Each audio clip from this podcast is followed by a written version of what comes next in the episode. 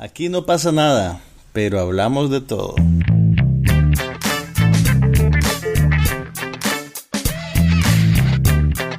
Un podcast sobre cine, TV, tecnología y todo lo demás.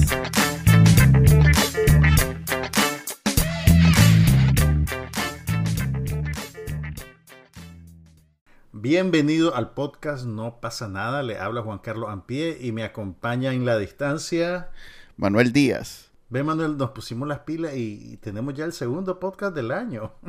y dijeron que, no iba a ser posible.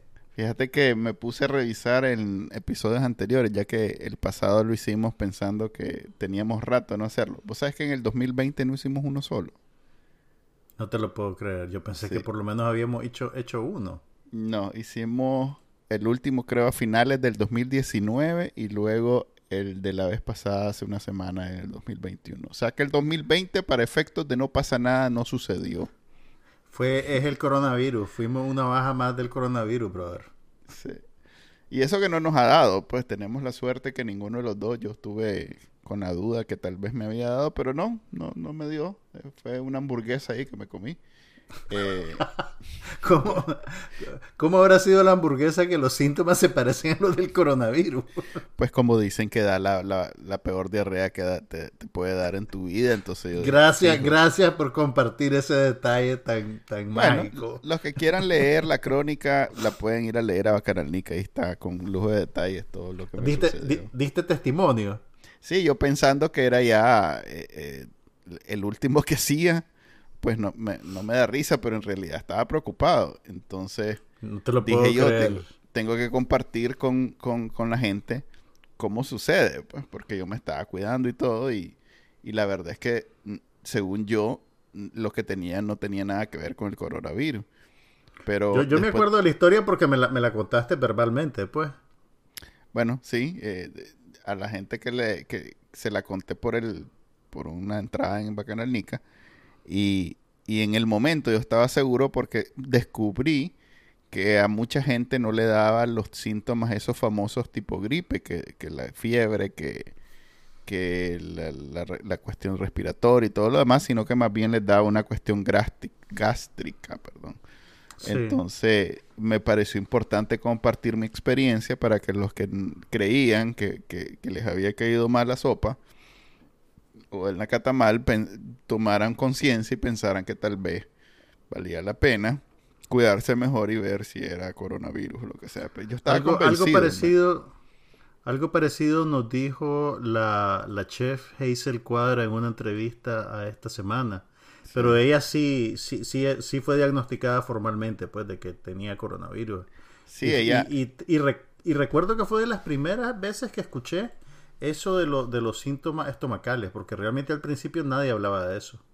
Ella, ella fue una de las personas que, me que precisamente me, ilustró sobre esas cosas, me, contactó para contarme, pues me decir, mira, a mí me dio esto, esto y esto, o sea que sí, en efecto puede ser que tenga COVID y, yo más preocupado todavía, pero después de como cinco días ya me pude poner de pie y, y realmente lo que me quedó de experiencia es a la puchica clase de diarrea que me dio.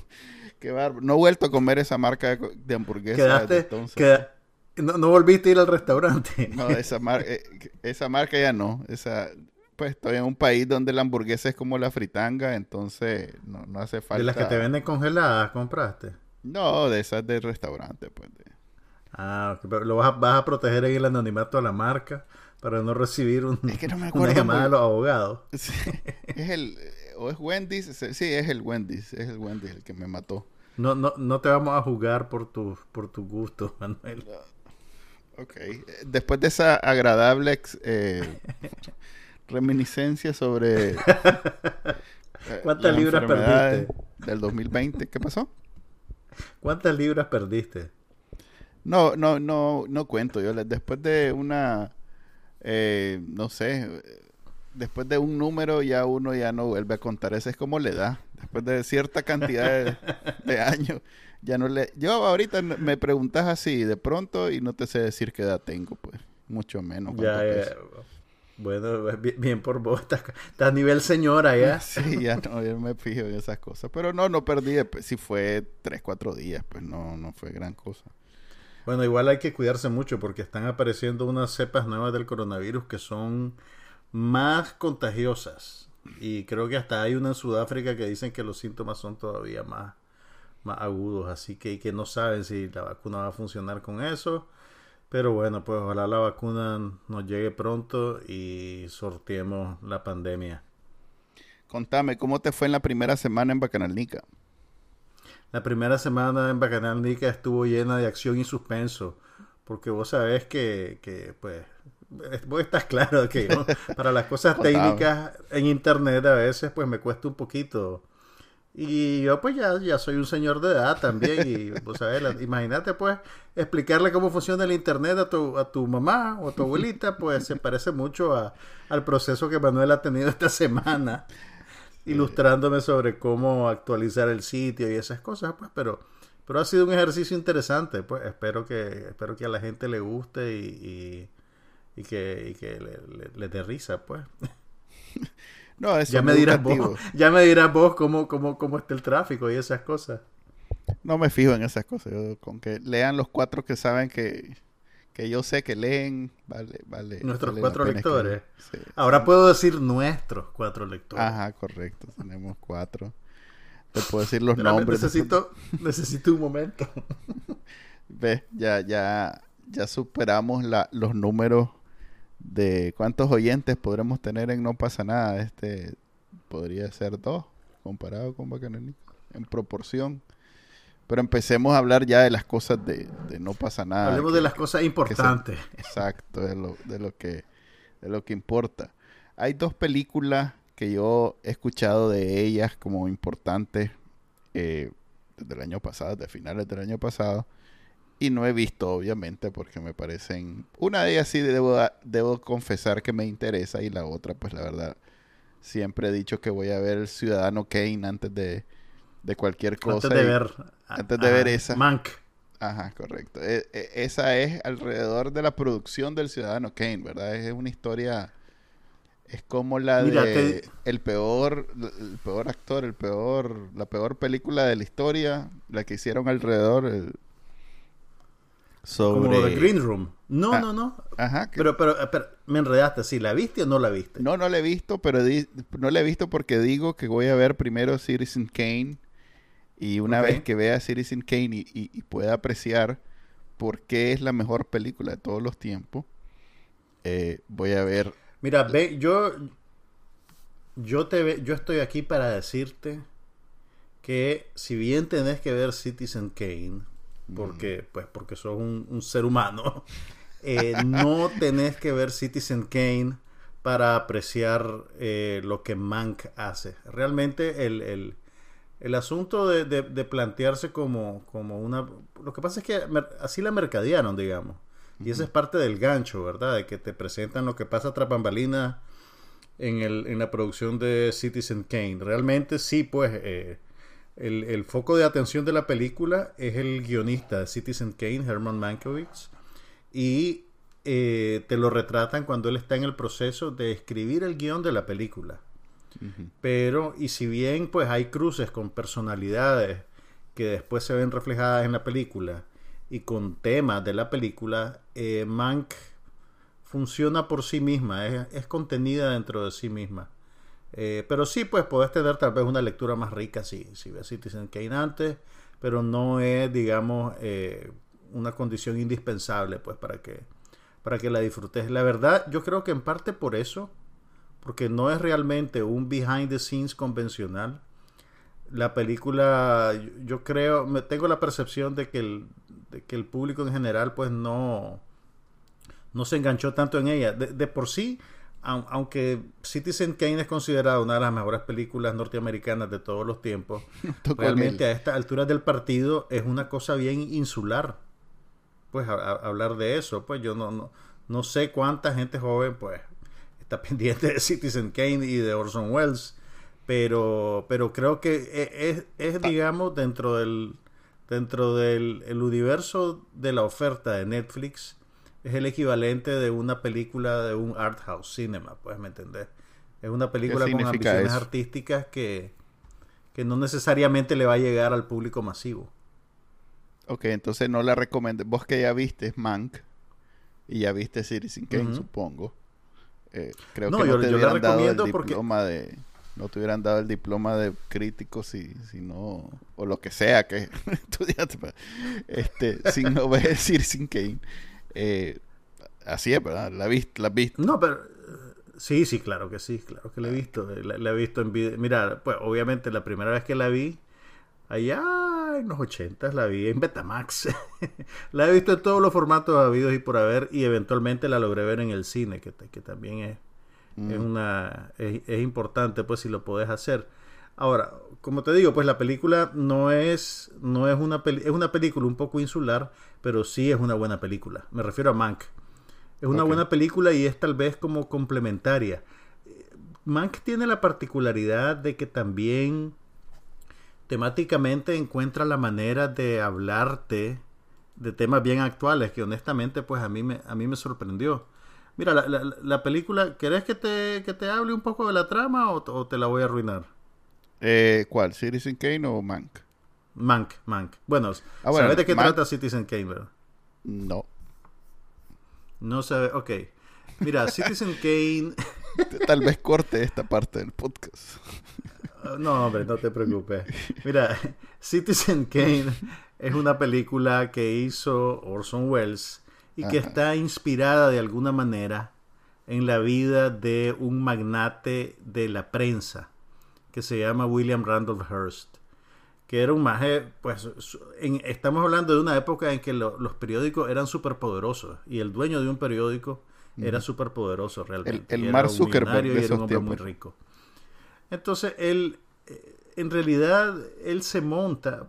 Orson Welles estaba muy joven y tenía, digamos, cierto, cierto vigor y cierto ánimo por romper esquemas y por eh, hacerle la guatusa a los poderosos y pasar la cuenta y dejar su marca, pues. digamos. Entonces, era revoltoso por naturaleza.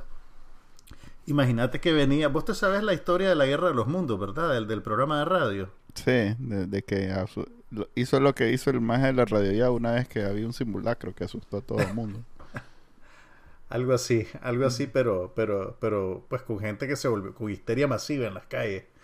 Entonces hizo una, una versión libre de la vida de un sujeto que se parecía lo suficiente a William Randolph Hearst como que William como, como para que a William Randolph Hearst le cayera el, el naipe, pues, ¿me entendés? Y, y enfilara toda su influencia para eh, eh, cortarle la alas a la película.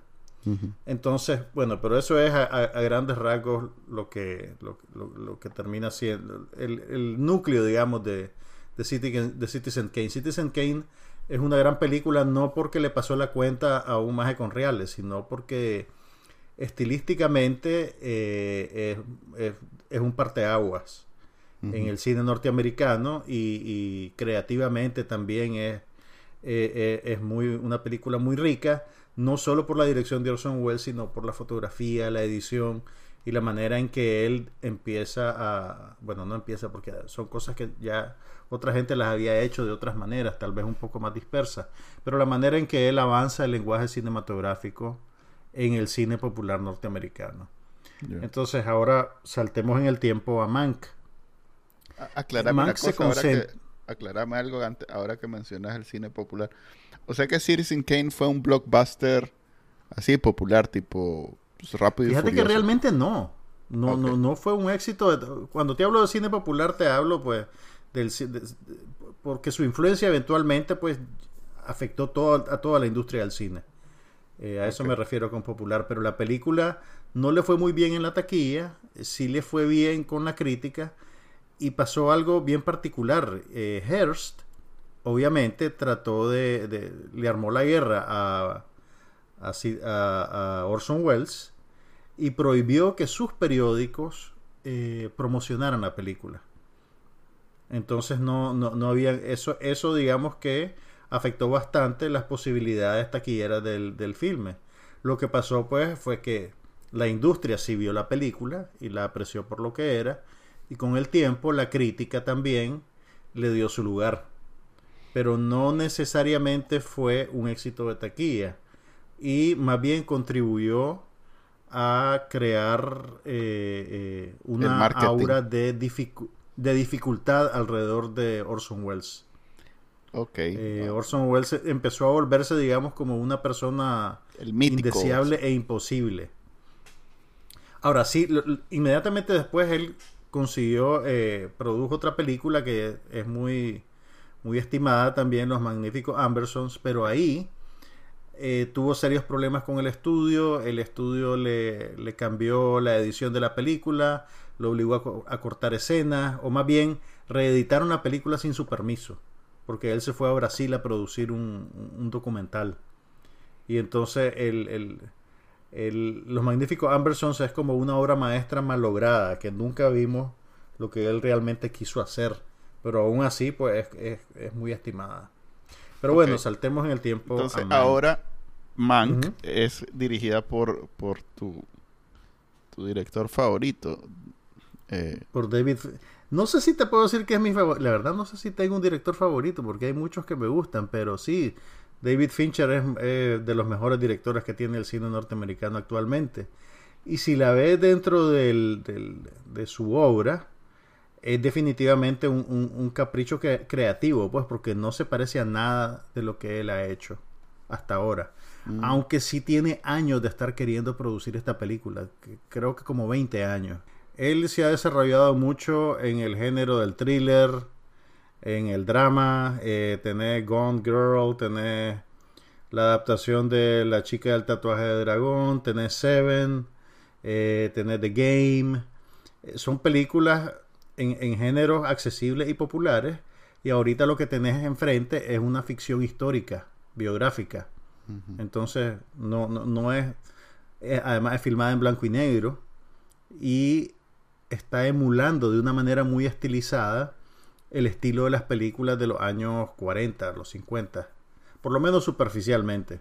Entonces, eh, yo me imagino, alguien puede verla y no darse cuenta que es una película de David Fincher, porque las señales usuales de su cine están bastante bien escamoteadas. Y también era un proyecto bastante eh, personal para él porque está basada en un guion que escribió su papá. El papá de este maje, que ahorita no me acuerdo del nombre, era un periodista de, oficio, pues. Ese era su trabajo. Y el señor, cuando se retiró, o, antes de retirarse, empezó a escribir un guion así como, como ejercicio creativo. Y se enganchó en la idea de contar la historia de Citizen Kane desde el punto de vista del, del guionista. Entonces, eventualmente, bueno, el hombre murió sin ver la película hecha porque nunca terminó Fincher de encontrar financiamiento, pues, oportunidad o un estudio que a pesar del éxito que sus películas tenían, apostara a hacer una película en blanco y negro sobre un personaje, por así decirlo, marginal dentro de una historia que le interesa a los críticos de cine, pues, ¿me entendés? Pero Netflix abrió la billetera y por jalarlo a su establo de estrellas, accedió a, financiar la película. Estaba hablando en realidad, y no sé cómo nos metimos es el problema de que no, no platiquemos solo para cuando hacemos el podcast. Estaba hablando en realidad que habías visto la, la de Miami, la de Una Noche en Miami, que es la otra que quiero ver, que es la otra buena película que ha salido recientemente en streaming. Y que esa sí la voy a ver sin necesidad de tener que ver una anteriormente. Vos ya la viste. Este, ¿e, ¿Es lo que supuestamente debería ser o, o te decepcionó? Mira, para, ubicar a la gente, la película Una noche en Miami está basada en, un episodio de la vida real. Yo, yo que no soy fanático de los deportes, sí tuve que educarme un poquito antes para, para, ver por dónde agarraba la película. Eh, me imagino que vos no sabes tampoco esto que te voy a decir, pero la noche del 25 de febrero de 1964, Mira, Cassius Clay se coronó como... ¿Ah? No, dale. O sea, Mohamed Ali, que todavía no se llamaba Mohamed Ali, se llamaba Cassius Clay, se coronó como campeón de peso pesado en Miami Beach, en una pelea contra Sonny Liston. Entonces, esa misma noche eh, se reunieron en el cuarto de un motel eh, Cassius Clay, que andaba acompañado de Malcolm X, eh, que Malcolm X lo estaba, le estaba endulzando el oído para que se uniera a la, a la, Nación del Islam. Al, movimiento, al movimiento de la Nación del Islam, que era un movimiento militante que luchaba por los derechos de la población negra. Y con ello estaba también el mejor jugador de fútbol americano del momento, que se llamaba Jim Brown, y el cantante Sam Cooke. Entonces, estas cuatro figuras históricas coinciden en ese hotel, ¿verdad? Porque se conocen entre ellos, son amigos o por lo menos se conocen lo suficiente como para decir, pues, después de la pelea vámonos a tomar un trago, más no sabían que Malcolm X no toma. Entonces lo que le ofreció fue sorbete. Esa es de las cosas simpáticas de la película. Ya la contá. Y es la premisa nada más. Entonces la, digamos que esta película, que está basada en una obra de teatro, básicamente especula sobre qué es lo que ellos conversan, qué es lo que mm. ellos platican. Entonces básicamente lo que hacen es dramatizar un poco eh, a, estas, a estas figuras, pues te lo humanizan, te tratan de mostrar cómo son ellos como personas y los conflictos internos que tienen y cada uno termina como representando, digamos, una manera de, eh, de luchar por los derechos de la, de la, población negra en los Estados Unidos en, los años 60. Pues tenés a, Malcolm X, que es una persona eh, militante, políticamente activo. Tenés a Sam Cooke, que está más bien eh, enfocado en su éxito profesional dentro de la industria de la música y que para él su reivindicación viene de, de, de, de hacer dinero, pues, y de, y de llegar al tope de la, de la lista de, popularidad y, exactamente. Y, y, ayudarle a otros artistas, pues, a, tener ese éxito. Eh, Jim Brown está un poquito más, está un poquito en esa misma línea, pero está harto del deporte y, y se da cuenta de que la carrera deportiva realmente eh, tiene una fecha de expiración cercana, pues, ¿me entendés? No, no iba a estar de 50 años jugando fútbol americano, entonces está empezando a quererse meter a hacer cine.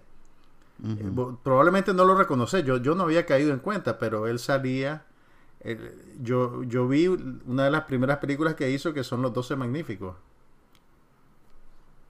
que no sé si te suena, una película vieja de acción. Sí, y sí, también salía en... ¿Lo, lo ubicas? Sí, eh, Jim Brown de hecho no este, estoy tratando de, ubicarlo en la película que más lo he visto. Mira, si, lo, si vos viste Mars Attack, la película de, de, Tim Burton, de los marcianos que invaden la Tierra. Sí, pero no, es la que más lo reconozco. Sí, no, sí ah. salen un montón, por eso te digo que no es alguien ajeno para mí. Salen en varias películas de, de, cine negro. A ver, de cine de, gente, de gente que es negra, porque cine negro existe como otra cosa. Es otra cosa, sí.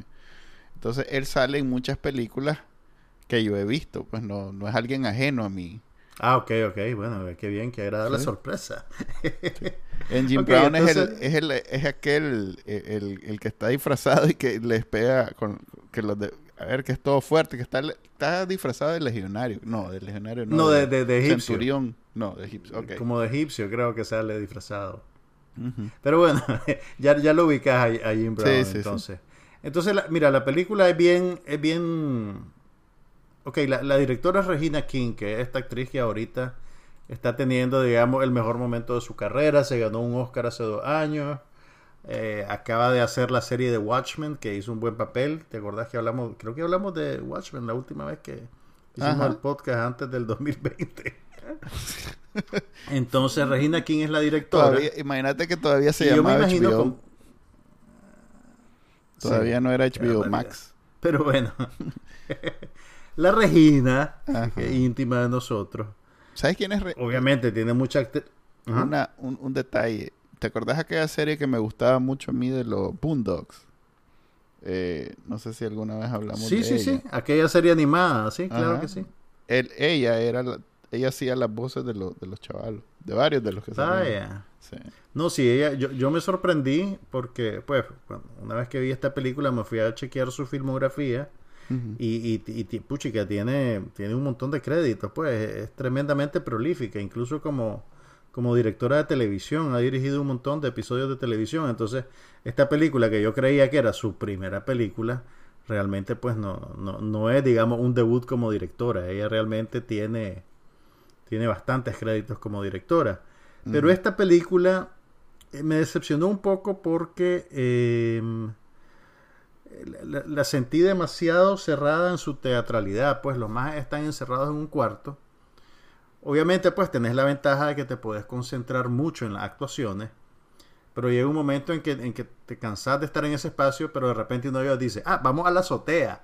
Entonces ya cambias de escenario, pero es una cosa eminentemente artificial, pues no, no, le da otro nivel de significado a, a lo que estás viendo. Y aquí quiero sugerirte ver otra película de Netflix, otro original de Netflix. Mm, ya sé cuál se llama, eh, ya sé Ma Rainey's Black Bottom. Ah, no. Que, la estrenaron hace como dos semanas. Que también está basada en una obra de teatro. Eh, es la película que tiene la última actuación de. La última ah, actuación de Chadwick, Boseman. Ajá, exactamente. Ya he escuchado que lo han recomendado. Y a Viola Davis. Entonces ahí tenés también una película basada en una pieza teatral donde los personajes pasan encerrados en, un mismo espacio durante casi toda la duración de la película, pero la dirección es más, por así decirlo, cinemática. Pues visualmente es más interesante y logra darte otra capa de significado que va más allá de retratar a la gente hablando, ¿me entiendes? Dicen que va a ganar Oscar con él. Eh, por eso la conozco, porque he escuchado hablar de gente diciendo que. No, eh, eh, es, una, es una actuación increíble la que el maje hace. ¿Para qué? O sea, es el tipo de actuación que, que vos decís, puchi, que este maje tenía todavía muchísimo que dar y hacer cosas más, más interesantes, pues, porque con todo y lo bueno que era él en Black Panther, realmente los personajes de estas películas de superhéroes son relativamente limitados, pues, o sea, el, arco que siguen es un poco predecible y ya sabes más o menos por dónde va la cosa, pues. Eh, yo, creo que una película de superhéroe a como se están haciendo ahorita, por lo menos en cuanto a, un ejercicio actoral, eh, ya sabes qué esperar, pues, ¿me entiendes? Y, no te sorprenden como te puede sorprender algo eh, que le, le, ofrece más posibilidades a un, a un actor. Entonces ahí te ya que vos estás recomendando, te voy a devolver con una recomendación a la inversa, sí. Como novias, novias. Novias, novias. Hay una que se llama Outside the Wire que está ahorita promocionando bastante Netflix. reciente, pues la de la semana. Outside the Wire, ¿de qué? ¿Con quién es? No la había. Es que ni siquiera, o sea, solo creé. No, no, confía. Te voy a hacer caso, pues, pero decime cuál es. es una de ay, de esta ciencia ficción futurista, eh, pero malísima, malí, pero así que e, es, con el, actor que, heredó de Capitán América los trapos, se llama Anthony Mackie. Ah, ya sé cuál es, ya sé cuál es, ya, ya, ya vi los anuncios, ya sé de qué me estás hablando. Sí, sí, es la que está ahorita Netflix empujando bastante. No la había. Hacerte un favor y no la había. Porque realmente es muy. Ni siquiera. O sea, ni siquiera aquello de ver las escenas de acción. Ni el trailer, ni el nada, trailer. Nada, nada, nada. Absolutamente ah, nada vale la pena esa Me durmió tres días seguidos, con eso te digo todo. O sea, que vos, diste la lucha, vos la trataste de ver. es que siempre al final de ya veía lo que estaba viendo, digo, ah, aquí voy. Vamos a dormir sabroso con esto. Cinco minutos de esa película. Ni la melatonina más. Sí. Ok, entonces ahora yo te voy a dar también una anti-recomendación. No veas La Mujer Maravilla 1984. uh, tarde. No, no. ¿Ya la viste? Uh, sí, el día que salió. Es más, estaba yo el, 24 el 25 de diciembre, en la mañana. Ese fue tu regalo de Navidad, de vos para vos. Yo me hice la idea que será mi regalo de Navidad. Y dije, ay, a ver cómo está. Loco, lo siento, qué balurde. No, no, no salió tan temprano, la tuve que ver hasta en la noche. Pero en realidad que es una película basura, pues. Eh, es una película lamentable realmente, o sea. Sí, muy mala, muy mala la trama. Se, ay, si es que... Mira, hay, hay algo que no... A ver, primero hay algo que no, que, que- que- de las cosas más, más vívidas para mí viendo la película. Yo viendo la primera película de La Mujer Maravilla, pues la que hizo esta muchacha hace 3, 4 años con la misma directora, por lo menos en aquella película no me di cuenta que ella era mala actriz. Pero en esta película sí queda como súper evidente. Ah, Y no sé si es culpa del guion, no sé si es culpa de la dirección, pero, pero la actuación es, es terrible. Debe ser el contraste, porque en la primera película era como parejo. No habían grandes actores ni actrices. Eh, supongo que Chris Pine era el, el más... Pero Chris Pine era bueno también en la Por primera. eso digo, pues, y, por eso y digo. te que- diría que incluso en esta, lo, lo más salvable es Chris Pine y Pedro Pascal. No, Kristen Wiig a mí me gustó. ¿A vos te gustó? Yo, yo sentí que estaba como desperdiciadona. No, la primera Pero- parte de la película, eh, ella este, fue un personaje, o sea, de los clásicos de Batman que recuerdo, como la sí, historia así, de el, ella como que rescata el eso. nerdo, el, Ajá. el- el nerdo que se, que se amarga y quiere ser como el héroe. El Sí. arquetipo es definitivamente reconocible, pues, pero... y, y, Pero no, y- no, no sé si es exitosa en lo que se proponen hacer con ella, pues después. Pero, a ver, ahora también, también pasa algo. Como nosotros, y te meto en el bolsón a vos, nosotros vivimos los Aló. 80, entonces te, ac- te acordás pues de la ropa, de... obviamente pues no estábamos en Washington DC, pero te acordás de la ropa, de la moda, de los cortes de pelo y esas cosas. Y aquí al principio, como es cierto que estás viendo una película caricaturesca, pero parecía fiesta temática de los 80 al principio. O sea, casi como yo, yo estaba extrañando la sutileza del capi- de la Capitana Marvel, loco. ajá. Que la Capitana Marvel también se desarrolla en los 80 y la, la- cuestión de la época es un poquito más orgánica. Aquí era una cosa como, como, como, como, pues no sé, pues era demasiado, yo sentía que era como demasiado, era demasiado obvio, pues ya después de cierto tiempo, pues ya querés que eso se funda en el background y, y que la película entre, pero era como que demasiado. Y más después de, de- de Stranger Things, que Stranger Things también tiene un efecto parecido, pero también termina siéndolo un poquito más orgánico. Aquí era, era- cuál? era como una fiesta de disfraces, pues. ¿Sabes cuál es? Eh, también de- se, se desarrolla en los 80 y hace un mejor, eh, y- no sé, incorporación del, del además de lo de aquella película de espías que, que- que es muy exitosa eh, y que ya terminó, The Americans, ¿te acordás? Pero una, una reciente, una serie reciente de Showtime que se llama Black Monday.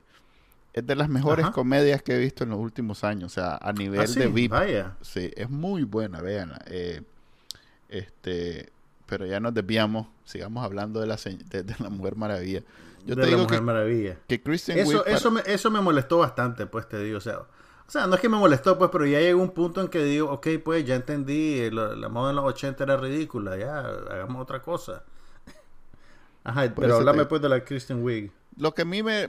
La escena, las escenas que más recuerdo de, la, de esta chanchada son las escenas de Kristen Wiig. Por eso digo que me parece que fue la que se robó la película, sobre todo porque ella no es ni amazona, ni modelo, ni todas esas cosas que, que, que la Gal Gadot La, la- la hicieron heroína de acción. Sí, y eso, y ella lo representó muy bien. O sea, no, no me acuerdo. para mí, Gal Gadot es completamente vainilla, vainilla. Y sí me acuerdo de la escena cuando ella tiene el cambio.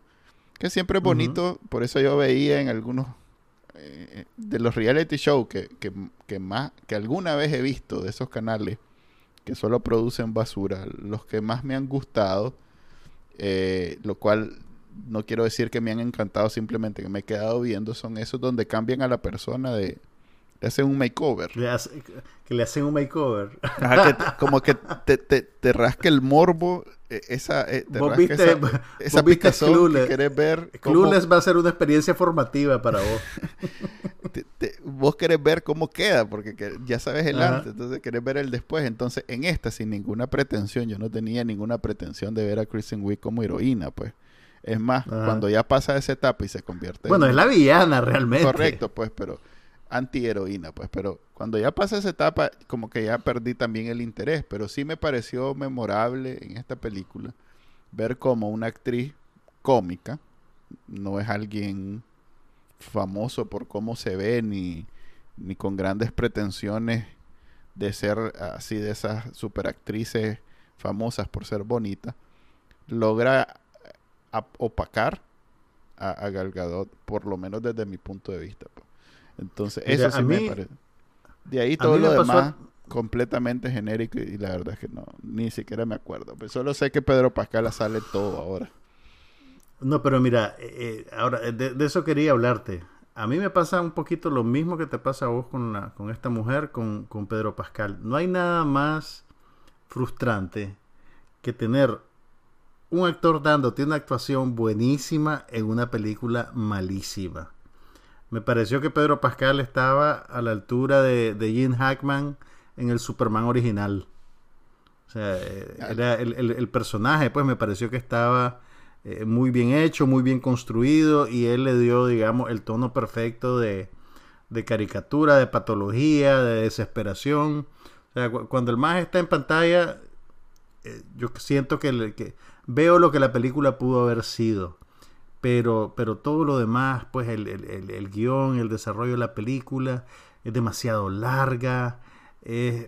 no sé si también puede ser porque la, porque la estamos viendo en, televisión y en casa, pues, pero, pero no, no, no. Todo o sea, la el uso de la, de la pantalla verde, el croma y esas cosas, yo lo siento ya como demasiado obvio. O sea, a mí me cuesta eh, aceptar que lo que me están enseñando es realidad, ¿me entendés? Que los efectos especiales sean realmente, por así decirlo, invisibles. Eh, entonces hace que la película se sienta como barata, pues, y, te digo, la, vi en una buena televisión, una televisión calibrada y todo, pero, pero no, pues fue una, experiencia. O sea, yo creo que si, si Warner Brothers está embonada en la idea de, de que todos sus estrenos van a salir así, eh, yo creo que se le van a disminuir las películas, por así decirlo. Ahí, o tal vez simplemente esta es una película muy mala. Es una película muy mala. Creo que mm, tuvo que ver, por eso es que no la querían lanzar tan rápido. O sea, esta decisión de lanzarla en streaming, estoy seguro que más de alguien dijo, no, no, loco, porque eh, es tan mala que, que se va a regar la bola y no nadie la va a ver y no sé qué. Entonces pero yo no sé si ellos estaban conscientes de lo mala que era la película, porque. Claro que sí. Acordate que el año pasado, todas las películas del verano. Esta iba a ser una de las grandes películas del verano. Sí, que la vas a ver sin ninguna pretensión, solo porque está haciendo calor y no, no, no, o sea, no es que no es que, o sea, a ellos no les importan las, expectativas que vos y yo tengamos, pues va a ser una película taquillera, ¿me entiendes? Sí, va a ser taquillera porque todo el mundo está de vacaciones. Y es casi e, es de esas películas a prueba de crítica. que, es un evento cultural. es como la de Marvel, pues, ¿me entendés? Sí. es un evento cultural y entonces todo el mundo la va a ver. Exactamente, entonces ahí toditas las películas, eh, todavía, ya ve James Bond, todavía le están pateando la lata más adelante. El camino. James Bond ahora la van a estrenar hasta creo que en septiembre. Sí, hasta la, Lo que pasó aquí fue que la Warner se decidió usarlo como, como su, su, su estreno para anunciarlo del que todas sus películas pues van directo a, su plataforma de streaming pues probablemente le funcionó porque yo me imagino que un montón de gente se suscribió para, para ver La Mujer Maravilla pero no sé si han si han publicado eh, eh, números pues, de suscriptores. Ahora, toma en cuenta que esto solo está disponible en streaming Hasta en Estados Unidos. En Nicaragua la película la estrenaron en los cines, pues no sé cómo le habrá ido. Hasta, hasta el domingo va a estar ahí, la sacan y, la pasan a, a normal, pues, a que solo la puedes alquilar. sí. Yo por eso, te, confieso que por eso la vi. Yo dije, mm, yo no voy a pagar por ver esto. si la voy a ver, si la voy a ver, la tengo que ver ahorita que, que pues va en el precio de la, de la suscripción mensual. Creo que, pues dentro de todo hice bien. Fue una buena decisión. De HBO, después de. Ya me lancé Warrior, que, que la recomiendo de nuevo. En el episodio anterior hablamos de eso. Eh, ahorita lo único que vale, pues que yo estoy viendo que no es nada de lo, de lo viejo de, de HBO. Acaban de poner una española que se llama 30 monedas. Ah, que lo de vi. miedo y pues eh, tiene el tema de- religioso. eh, ¿Vos ubica a Alex de la Iglesia? eh, no. Es el de... Alex de la Igle- Ese es el director de esa serie. Ah, ok, no, no, no. no, no. Salen Mira, actores este que reconozco, pues, pero no, no. Mira, este Alex de la Iglesia es un director interesante. Estoy tratando de pensar en una en, en un equivalente, pues, en alguien para ubicarte. Imagínate a alguien que es un poquito como Robert Rodríguez, Ajá. pero más inclinado hacia el horror y la comedia. Robert Rodríguez es mucho acción, digamos, acción y cómic. Este es más horror y comedia negra. Ya. Sí. y este eh, maje eh, tiene como 30 años de estar haciendo eh, películas de ese tipo. Eh, no, no sé, no, no es. La verdad es que la vi porque era HBO y todo lo que hace HBO se supone que. Y en realidad, pues hay un nivel de calidad que, que poco a poco se está perdiendo porque no, no me. Sinceramente, no me. Después de ver un par de episodios, no me pareció una buena serie. Eh, ni ¿No, la, siquiera- no la terminaste entonces? no la he terminado, es que pues la, la veo con mi esposa y a ella le llama la atención porque es el tipo de película. Pues tenemos gustos diferentes, pues entonces cuando logro ver que algo le llama la atención, pues lo veo con ella porque normalmente vemos lo que a mí me gusta. Y si bien yo pasaría viendo The Expanse todos los todos los capítulos nuevos, pero estoy a- a- haciendo que esperando que se acumulen un poquito porque esa eso de estarlo viendo una vez a la semana me desespera, pues yo ya no puedo. No te lo puedo creer. Ya no podés con eso. Ya no puedo. Entonces estoy Pero esperando si que se- así, aprendiste a ver televisión, maje. Eh, sí, pero ya Así ni me acuerdo. Tengo como 20 Mira, años lo- de no ver los así, muchachos que nos escuchan no saben lo que era. Que tenías que ver la serie que te gustaba a la hora que el canal de televisión sí. la ponía. Y era Sí. un capítulo a la semana. Y, y no podía volverlo a ver y no sé qué. Fíjate Sí, que me era- puse... a- era- a eran años oscuros. A propósito de eso, después de ver la, la temporada de Mandalorian, me puse a... Dije, voy a ver todas las películas de Star Wars una tras otra. No te ¿Qué? puedo creer. ¿Hiciste eso? Sí, ya Fíjate voy... que yo no he visto The Mandalorian porque soy un adulto. No, lo que es un western. Es un buen western. ¿Vos que te gusta la HBO? ¿Cómo es que se Creo llama? que prefiero ver un western. o sea, uno de Ok, verdad. está bien. Pero, pero... Pero ¿ya viste la temporada nueva? Sí, ya, ya terminó. eh, eh, sigue siendo muy buena. De hecho, Robert Rodríguez, a propósito, ya le ya le encomendaron la, la, la heredera. Pues no la heredera, porque van a sacar 10 este año, una cosa así. 10, nueve se- 10 nuevas series de Star Wars, del universo de Star Wars. Y, Mira, y una de ellas es la de Robert Rodríguez. Yo ahí ya, ya, ya no puedo, loco. Yo ahí ya, ya me bajo del tren. Yo hasta aquí llego. No, No, pero no es para vos, hombre, es para, para los que yo sé, por eso te digo. Yo ya, ya estoy claro de que no es para mí, ¿me entendés? Y además el, el compromiso de tiempo que eso implica, eh, no, no, no puedo asumir. No puedo asumirlo. Pues in- incluso las mismas de Marvel, pues no sé. Pero yo las veo cuando estoy trabajando, la- es el fondo de mi, de mi oficina, pues no, no las veo Ah, así de ok, O sea, vos no les pones atención. Pues digamos que las veo de, re- de reojo. Porque son Yo- yo- películas que ya vi, tampoco es que estoy, o sea, no... Ya, ya, ya. Pero debo Pero decir, entonces, ¿la- ¿las viste, ¿las viste de vuelta todas? voy por la, por el episodio, a ver, uno, tres, cuatro, cinco, seis, siete.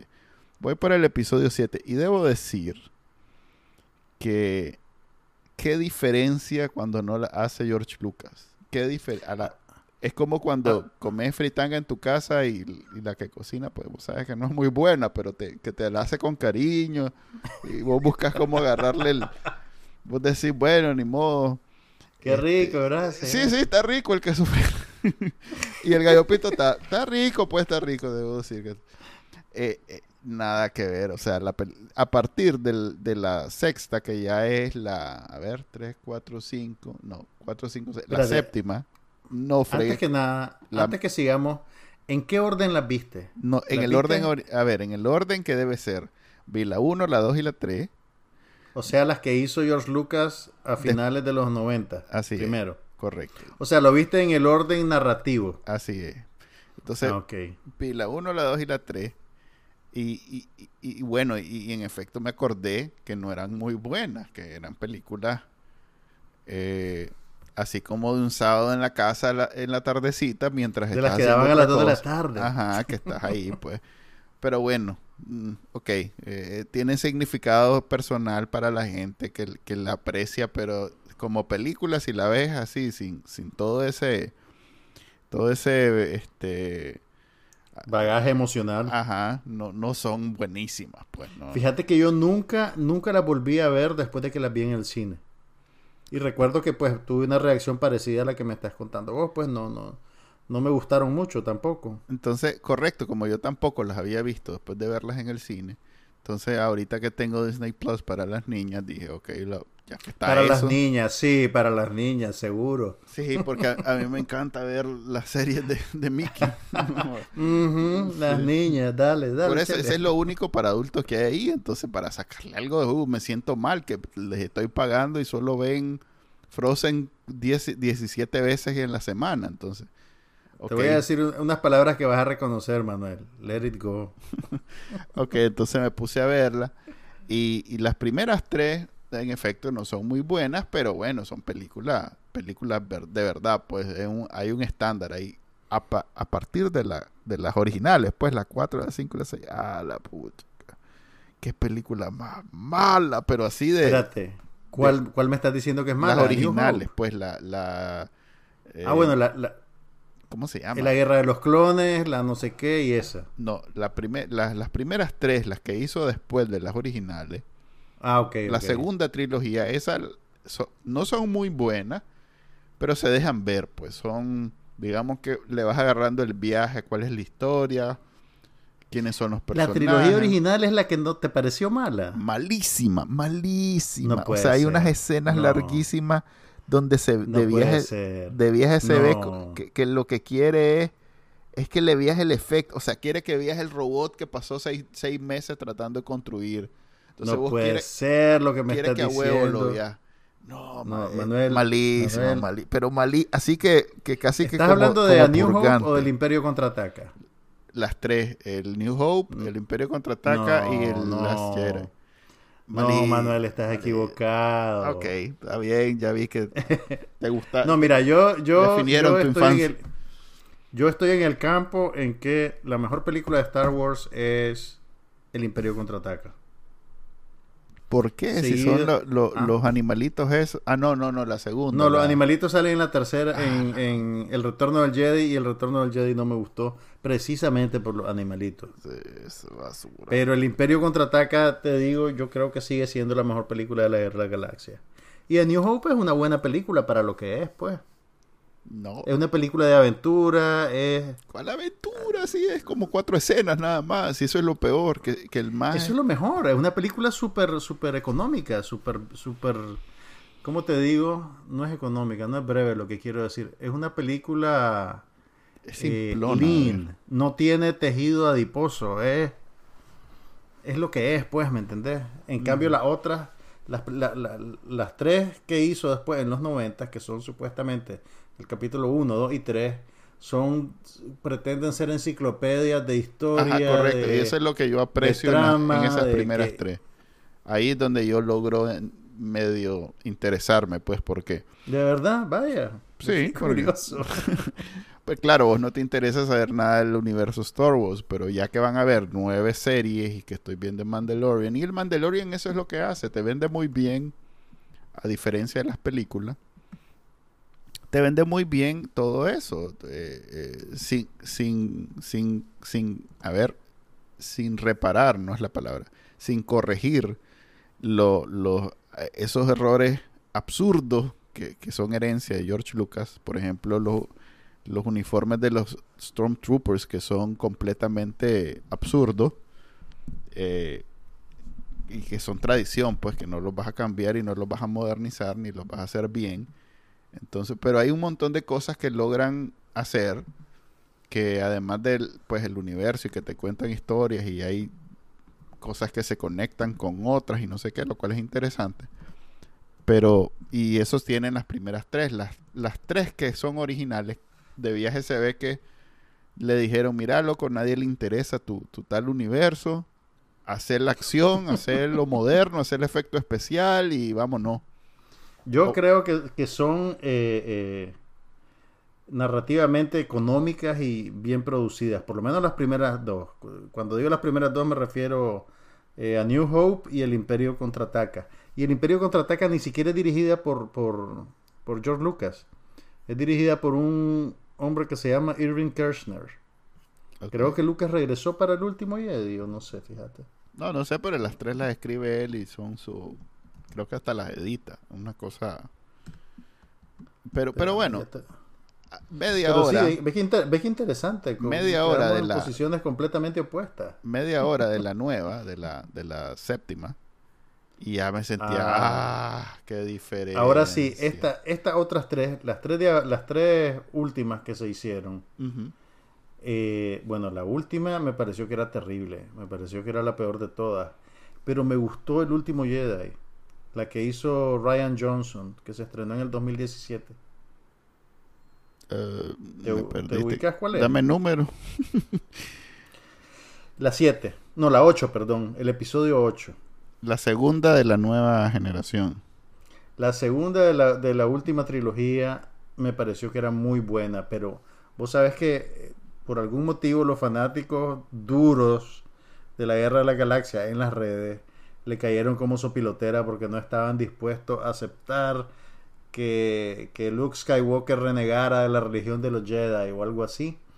Y hubo una campaña negra que le hicieron barbaridades y al final pues como que cambiaron el curso para la película final y, y la película final que, que la vi el año pasado la estrenaron, ¿verdad? Ajá. Sí, creo que, Que sí. la vi el año pasado y me pareció que era pues lamentable, creo que es de las peores realmente. Pero no sé, ¿a vos cómo te fue con esa última trilogía? ¿Ya la viste? No, no he terminado. Pero pues ya la vi originalmente, pero no, no la he terminado. Este, pero debo decir que la 7 es para mí la más, la más aceptable, la, la mejor, la que más disfruto. No es mi película favorita, pero de esa sí Vaya, es. la 7. sí. La 7 no me molestó, estaba simpática, además que te volví a presentar a esos personajes después de un montón de tiempo. Yo creo que la 7 hizo un buen trabajo de, de reunir y de introducir una nueva generación de personajes y, y de volverte a conectar con ese mundo. La 8 yo creo que construyó muy bien sobre lo que hizo la 7. Y la 9 pues ya es una cosa lamentable. es lamentable realmente. Ahora, ¿te acordás vos en, en- Bueno, lo que pasa es que no has visto la 7 todavía. Pero cuando veas la 7, hay una, No, hay ¿cómo una no? Si ya toma la que se vi, volvió yo. famosa. Ahí ya la vi hace cuando salieron. Pues fuimos, es más, la seguro la, la fui a ver al cine con vos o alguien así. Es, cierto, debe estar, debe estar en algún capítulo de, de, de cómo se llama, de los primeros de, de, de No pasa nada. los primeros estar que en- hicimos. Sí, Puedes reproducirlo como un clásico de no pasa nada. sí, en el 2014, a ver, 2017. Sí. Sí, ahí está. En el 2015, Chele. ahí está, ahí está, The Force. Awakens, ahí está, a huevo está Ese de en de el los 2015, en el 2017 salió El último Jedi. Sí. Y, y ahorita en el 2019 salió el The Rise of Skywalker. Es lamentable realmente, lamentable. lamentable. Oh, Pero bueno, pero admiro tu compromiso de, de que ver The Mandalorian te, te hizo ir a revisitar la Guerra de la Galaxia. Yo no sé si podría hacerlo. También debo decir que ya hace, ya más reciente, este se está componiendo la cosa porque esto es en, en- la sequía de del comienzo final de año y comienzo de año que siempre hay en, en televisión hay poquísimo que ver Eh, lo mejor definitivamente es The Expanse este, si no la he hablado de The Expanse como en cuatro o cinco capítulos de episodios de, aquí- de aquí de, de, de No pasa nada, así que no voy a reiterar lo buena que es. Yo tengo que reconocer que vos sos de los moridores con The Expanse. Desde la primera temporada le echaste el ojo.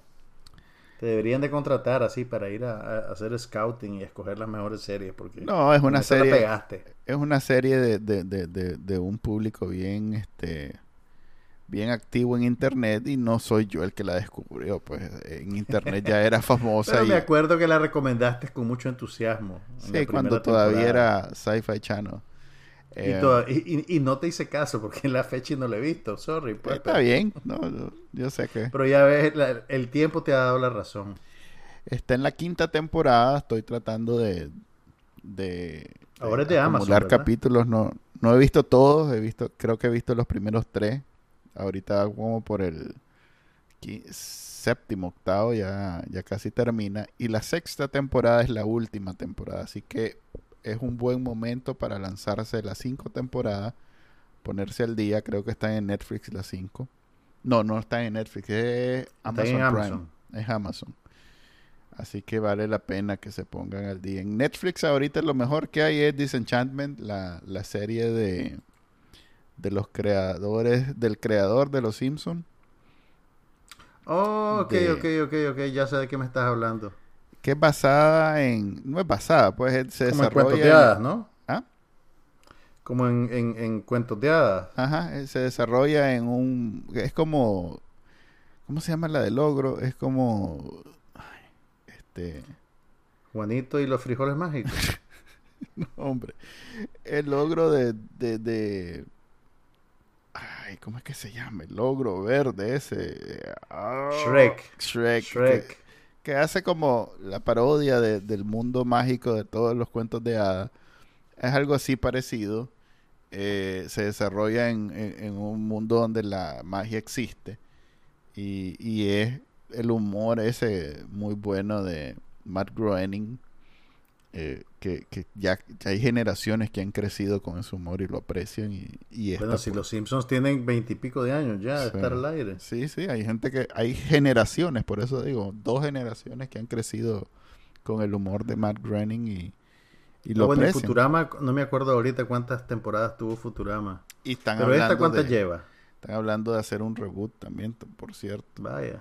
Es la tercera temporada, es una serie original de Netflix y, y siempre se me van como agua. La, es porque como las tira todos los episodios de un solo Netflix, este, generalmente, y son cortitos, pues son de 20 minutos, 30 minutos, los veo como en dos sentadas. Ahorita llevo ya como ocho episodios y ya, se acabó.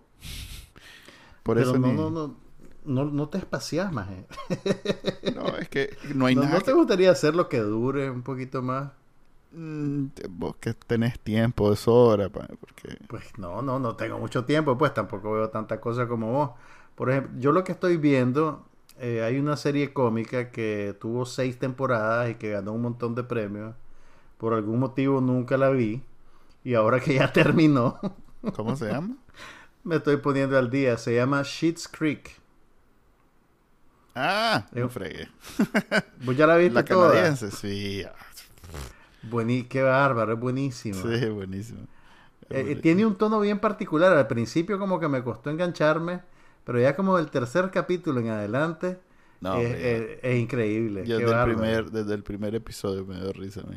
Eso que... Y es, y, es, y es increíble todo lo que hacen con una premisa que, que suena tan limitada. Pues esa premisa po- po- podrían haberla hecho en los años 60, en los años... ¿Me entendés? Es bien básica, pero, pero es- las actuaciones son increíbles. Sí, es tenía que tenía so- rato de no ver una comedia tan rica. eh, es muy buena. De hecho, este eh, es una producción bien modesta de, de una cadena canadiense. Y a partir del éxito les, les ha llovido este, oportunidades y a ver qué hacen, porque son padre e hijo los que la crearon. Sí, son eh, eh, Dan de- Levy, que es el hijo, y Ajá. el, y el señor que salía en American Pie. El señor que salía en American Pie. Eh, eh, ¿Cómo se llama el señor? yo no- Yo la verdad no, no, no tengo gran conocimiento de, del, del cine canadiense pero y de la televisión canadiense en realidad. Pero, pero aparentemente el señor eh, de Eugene Levy. el, ajá, Eugene Levy y la y la Catherine Mira, O'Hara los canadienses real, lo que pasa es que los canadienses tienen muy buena televisión y tienen muy buena comedia. Lo que pasa es que Hollywood los arrastra. Eh, pero entonces nosotros pues en Nicaragua lo conoces más por las cosas que la gente llega a hacer a Hollywood y no las cosas que hacen antes. Por ejemplo, la actriz esta Rachel McAdams, que a vos te gusta y a mí también. Ella empezó en Canadá, ella es canadiense y empezó haciendo una serie que se llama Slings and Arrows, que nunca la he visto, pero que es sobre una compañía de teatro de un pueblito que se especializa en hacer obras de Shakespeare. Entonces es, es como que una compañía pues con muchas ambiciones pero muy precaria. Entonces ella se hizo famosa con eso y después Hollywood la jaló. Eh, Eugene Levy y la Catherine O'Hara tienen Ajá, décadas, es- pues, de, Eso te iba a decir que son así pareja, no pareja en la vida real, pero pareja que profesional. han trabajado juntos mucho tiempo. mucho pues. tiempo. Entonces, para los canadienses es como algo bien tradicional verlos juntos en una, en, en una serie o una película. Entonces, eso era aparentemente el, el- el- el llamativo Uno de de la serie. ganchos, pues. Ajá, pero resultó Ahora- ser muy buena en sí, en sí misma, pues, porque eh, los y, mira, dos... y, y- y nosotros que, que nos gusta pues el género, la comedia, que vemos muchas cosas de eso, Ellos se hicieron famosos por una serie que hicieron a principios de los 80. No, perdón, a finales de los 70. Cuando en Estados Unidos se levanta Saturday Night Live, los canadienses hacen como su propia versión, digamos, que se llamaba SCTV, SCTV. Era una comedia de sketches, entonces ahí salió eh, la Catherine O'Hara, salió este el- su, su compañero de reparto ahora, este señor Levy, Eugene Levy, salió también Rick Moranis, ¿te acordás de Rick Moranis? Sí. Pero Rick Moranis salió de ahí, también el, ay, el Uncle Buck, ¿cómo se llama el actor que hacía de Uncle Buck? Que se mm, murió relativamente joven. John Candy. John Candy salió también de SCTV. Mm. Entonces esta gente pues tiene una tradición bien larga pues de, de, de hacer comedia de buena calidad. Yeah. Pero yo me estoy espaciando con Sheets Creek para que me dilate más. Sí, Al y es final de la bonita. noche, eh, eh, cuando eh, ya me voy a dormir, veo un capítulo o dos. ¿Sabes qué otra? Ahorita me vino a la mente y no necesariamente la he hablado de ella ni nada. Este, así que es bien wholesome. Hay una serie de, de, de Amazon Prime que es así futurista también. Que es del maje que hace que todo lo que toca es es como se llama es se convierte en oro. El de Good El Rey Place. Midas. No, hombre. El del Good Place, ¿cómo es que se llama? Es un Ah, eh, eh, El productor, Ya, ya sé de quién me estás Michael. Schur No me el nombre. Michael Schur se llama. El que hizo Parks and Recreation. Sí, que también. todo lo que... eh, The Office, Parks and Recreation, The Good Place, todas las series donde ese maje ha metido manos, se han convertido, ya sea como el creador o como parte del proyecto, se han convertido en esta serie nueva. Brooklyn Nine-Nine también. Pero la que te iba a recomendar es una que no es así de, de, de cadena, sino que es de Amazon Prime, que no es necesariamente de él, pero que a mí me gustó mucho porque es futurista Te y es, recordó su estilo. sí, es, es futurista y es, y es una mejor, es como, es muy parecida a The Good Place, por eso, por eso la recomiendo. Pero ¿cómo se llama? ¿Cuál es? Em, ese es el problema, que no me acuerdo cómo se llama. Mira, o sea, no, no la voy a encontrar en la filmografía de él porque no es de él. No es de él, así es. Estoy cayendo en, lo, en lo absurdo. A ver, déjame pensar. ¿Te acordás de un actor? Dame una pista, maje. Eh, a ver, a ver. Mira la historia, tal vez contando la historia me acuerdo. Esto, Ah. es como, esto es como charadas, como esas cosas, el juego de las adivinanzas. A No, ver, ya, dale. ya me acordé cómo se llama. Se llama Upload. Es una serie. Upload. Oh, ok. Esa está como por la segunda temporada ya. no, no, no, no. Solo ha ¿O salido tercera? una. No, solo ha salido ¿Estás una. seguro? Sí. Estoy esperando la segunda. Si fue muy No, buena. salió en el 2020, maje. Sí, pero no ha salido la segunda. Por eso te Por digo eso. que es una serie que, que vale la pena ver. Ya sé cuál es, ya me, me acuerdo de los promos. Sí, eh, eh, que, no, que no pareciera muy buena, pero que es así ese estilo de, de The Good Place, que te presenta un futuro donde no necesariamente, o, o lo que pasa más allá de tu vida, pero no necesariamente eh, es creativo, pero no necesariamente búfalo. Entonces, claro, claro. eh, juega con eso y, y es en, en medio de todo una comedia y vale la pena. A mí me gustó. Vamos a, la si recomiendo. ¿Terminaste de ver The Good Place? Sí, claro, ya, ya sé. ¿Te gustó? Sí, siempre me gustó desde el comienzo. Em, Creo que al final la estiraron un poco, ¿sabes? Habían unos capítulos que No, eran brillantes. no, no, no. Eh, Pero- Siempre, cada capítulo tenía algo adicional, nuevo, innovador. O sea, Mira, el, el, juicio, los carteros, el, el maje, el, el, el maje perfecto que, que, que en el que estaba basado todo, que era un Ah, maje sí, común y corriente. o sea, siempre había algo que vos podías Mira, apreciar. en el, el- el capítulo que más me gustó, ¿te acordás? El- hay un capítulo en el que Janet hace los papeles de todos los personajes. Ajá, que, que, que yo pensé que era por la pandemia que la maje estaba... Que no Estaba había... socando. No, pero Sí. esto lo hicieron antes de la pandemia. No, en el 2020. No, maje. Pero ya estaba todo filmado y editado. Tal vez. Eh, Janet es una excelente actriz. Es este. No me acuerdo su nombre. Es canadiense, creo, por cierto. Se llama eh, Darcy. Darcy. Darcy, ya te voy a decir. Sale, Darcy Carden se llama. sale en la serie esa de HBO. Que en también- Barry. En Barry, correcto. Barry. Barry es buenísima también. A mí lo que me gusta es cuando sale la, la Bad Janet y, y tiene Ah, ese contraste con la, con Good Janet. Además que, que tiene un cuerpo muy muy privilegiado la, la- la muchacha. Manuel. Sí, no, en realidad que cuando sale Un hombre casado como vos. pues, es un personaje, ¿no? No es común ver en... eh, que- Ok. Muchachos, están descubriendo la, la intimidad de Manuel Díaz. este, ¿cómo es que Ahora veo por qué te gustó cada capítulo de, de Darcy Good Carden. Place. No, sí, nunca hace nada de así especial. Yo sé, yo sé, te estoy jodiendo. Es bien wholesome. Bueno, Manuel, ya tenemos más de una hora. Yo creo que la gente se va a arrepentir de que hayamos vuelto al aire.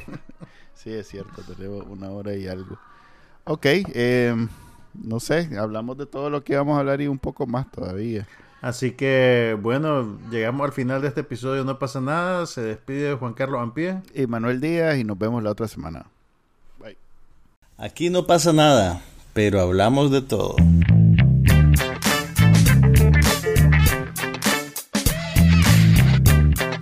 Un podcast sobre cine, TV, tecnología y todo lo demás.